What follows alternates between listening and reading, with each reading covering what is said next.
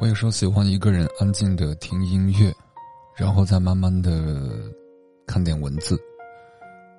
近一段时间录节目的时候，总有一种很不舒服的感觉，就是我觉得我录的节目配不上这么好的音乐。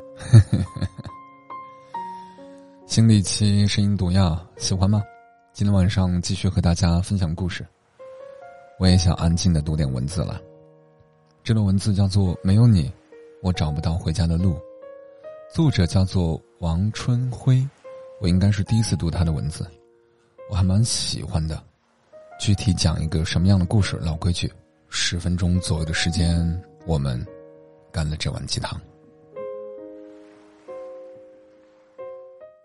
我一直都相信，在这座熟悉无比的城市里，一定时时刻刻都发生着温暖入微的故事。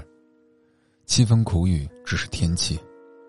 我们在经历过低谷和冰点之后，也会碰到风景和白衣飘飘的人。张丽和宋希从小就住对门，每天一起回家互道晚安。当其他小男孩还忙着以扯女孩子头发为乐趣的时候，张丽就已经成了。站在宋希边上的护花使者。从小到大，张丽用拳头不知赶走了多少人。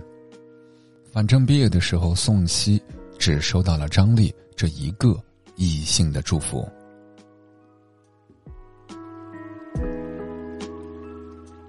升学后的两人还分在同一个班级，时间久了，只要有男生接近宋希。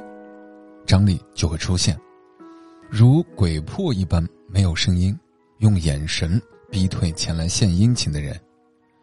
如果眼神不行，就用拳头。宋茜很漂亮，张力一直不知道该怎么形容自己眼中的宋茜到底有多好看。直到有一天，偶然翻看一本古诗鉴赏，里面有一句：“近处时如娇花照月。”行动处如弱柳扶风。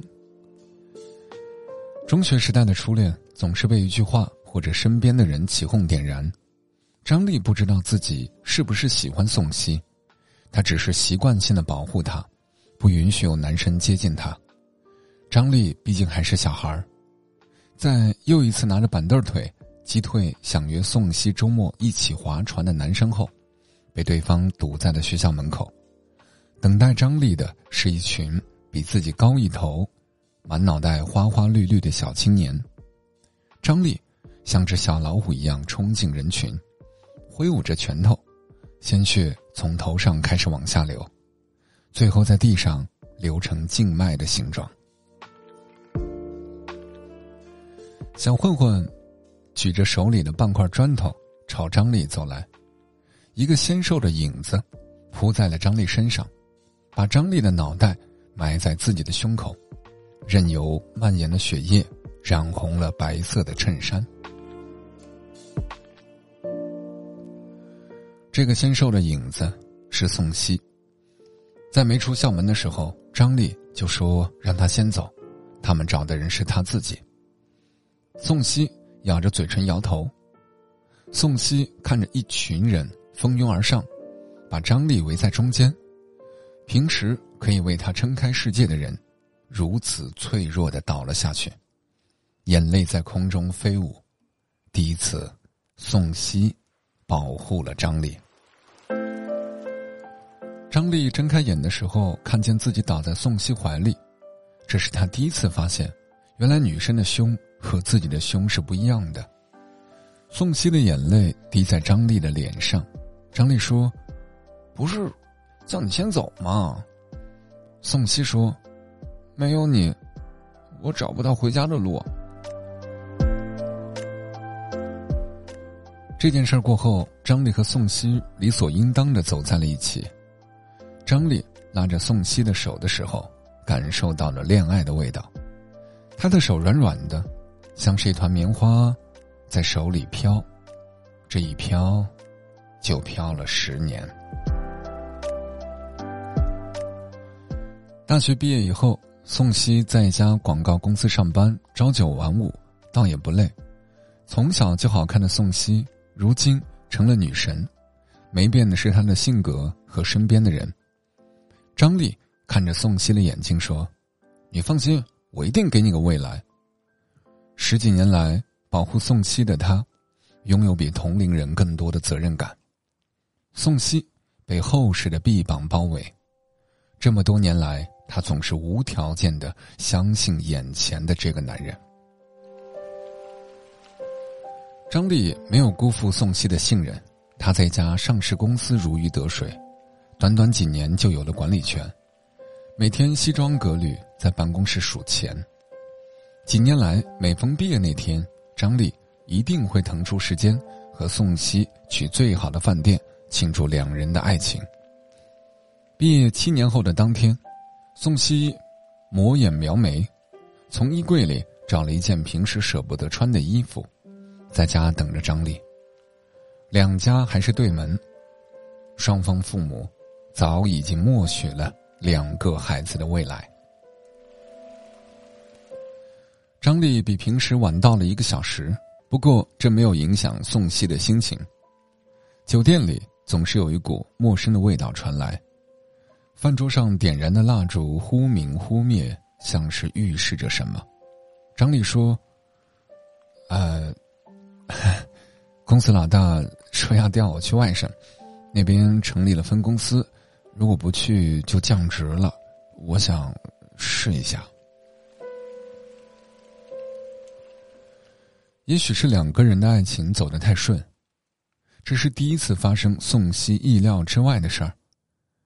他木然的看着张丽，张丽眼里有内疚，有渴望，也有舍不得。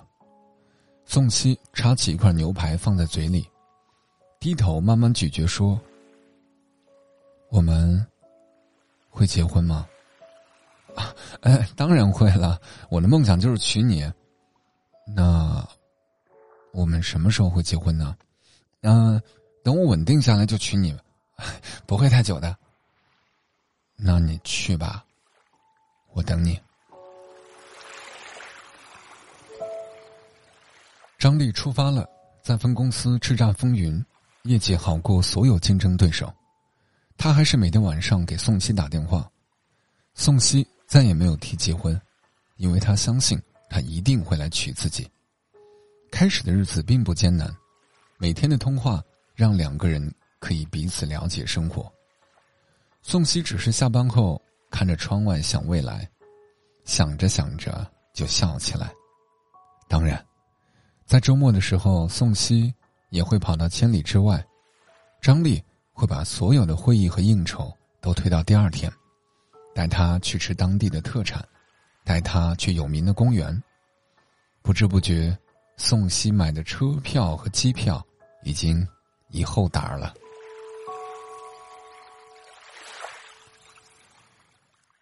在又一个周末，宋茜和张丽躺在床上。宋茜说：“从前我们天各一方，每天带着猜忌过活。我拖着下巴看窗外，可以看一天，脑子里全是关于你。如今我们终于在一个城市了，可是……”为什么我们明明躺在一张床上，我却觉得距离比以前还要远呢？张丽搂了搂宋希说：“嗨，别说傻话，我们会结婚的。”后来应酬多了，宋希来时，张丽也不会一天天的陪了。开始是半天，后来是一晚上，最后甚至都见不着面。宋希收到的银行卡越来越厚，对婚姻的寄托却越来越薄。张丽有些应付不来，经常在半夜三四点从一堆酒瓶中间醒来，酒瓶东倒西歪，让张丽无从下脚。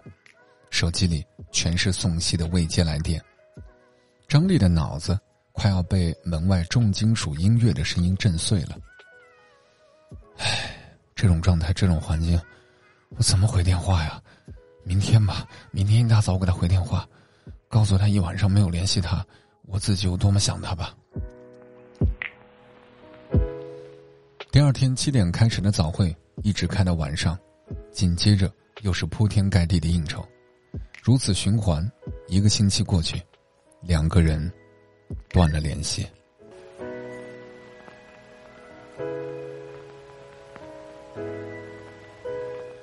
这篇故事比较长，谢谢大家已经花了十分钟左右的时间听完了上半集。太好听的故事，我舍不得一次读完。明天你应该会听到下半集。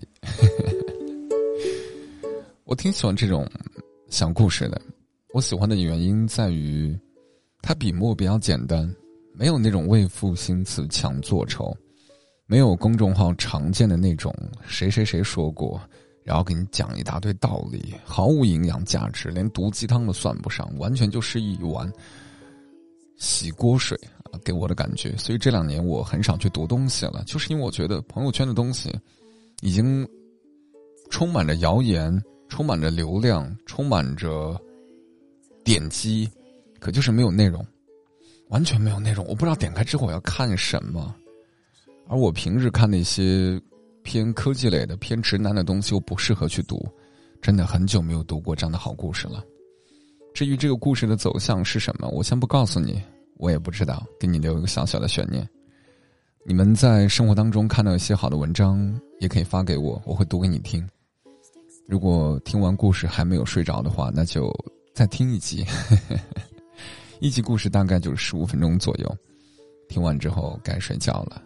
每天真的很累，像刚刚故事当中的张力，从什么都没有到慢慢的事业做得很好，有那么多的应酬，我其实挺理解的。我也谈过恋爱嘛，我也有应酬。有的时候有一个贤内助是一种非常舒服的感觉，就是他能够理解你不是爱应酬，你是不得不应酬。你会觉得从此你们两个人之间就没有那么多的矛盾了。但如果说对方的眼里你就是一个爱应酬、爱玩的人，你是躲着不想见我。这个矛盾一定会发生的，因为大多数做事业的，或者说事业做的还行的男人，没有几个爱应酬的。应酬真的很上头。我本来是一个不爱应酬的人，再加上我的岁数、我的经历，你让我去熬夜喝酒，这对于我来说是很痛苦的事情。我现在到了十一点半，我就想回家。我希望我十二点的时候一定要在床上。如果没啥事儿，我希望我十点就上床。真的。就是我哪怕在床上刷手机，我都觉得这个时间是属于我的。我和那些年长的人，他们要聊小孩、聊家庭，那我没有怎么办？聊不了。我和年轻的孩子去聊，他们的价值观，我不知道该怎么去接茬。如果做自己，那你肯定说的话是别人不想听的。如果你不想做自己，你要去附和，你会觉得我有病啊！我大晚上的附和一帮年轻人说了错误的价值观，去附和他们。觉得这个世界都亏欠了他们，自己怀才不遇，自己遇到了恶老板，自己遇到了恶上司，自己呃入错了行。唉，不是说年轻人这样不对啊，年少轻狂嘛。我在年少的时候也这样，我只是觉得这种时间要缩短。你不能十年之后你还跟年少那种状态，那个就不是年少轻狂了，那个属于傻了冒气了，好不好？所以这种故事，往往都会带入很多年轻的时候的一些过往。所以明天晚上继续来收听，我们看看他们两个人的感情最后会变成怎样。好了，我是你们的马爷，今天就这样，感受再见了，拜拜。我们抱着彼此，都是想要哭，你常解释这样的一切。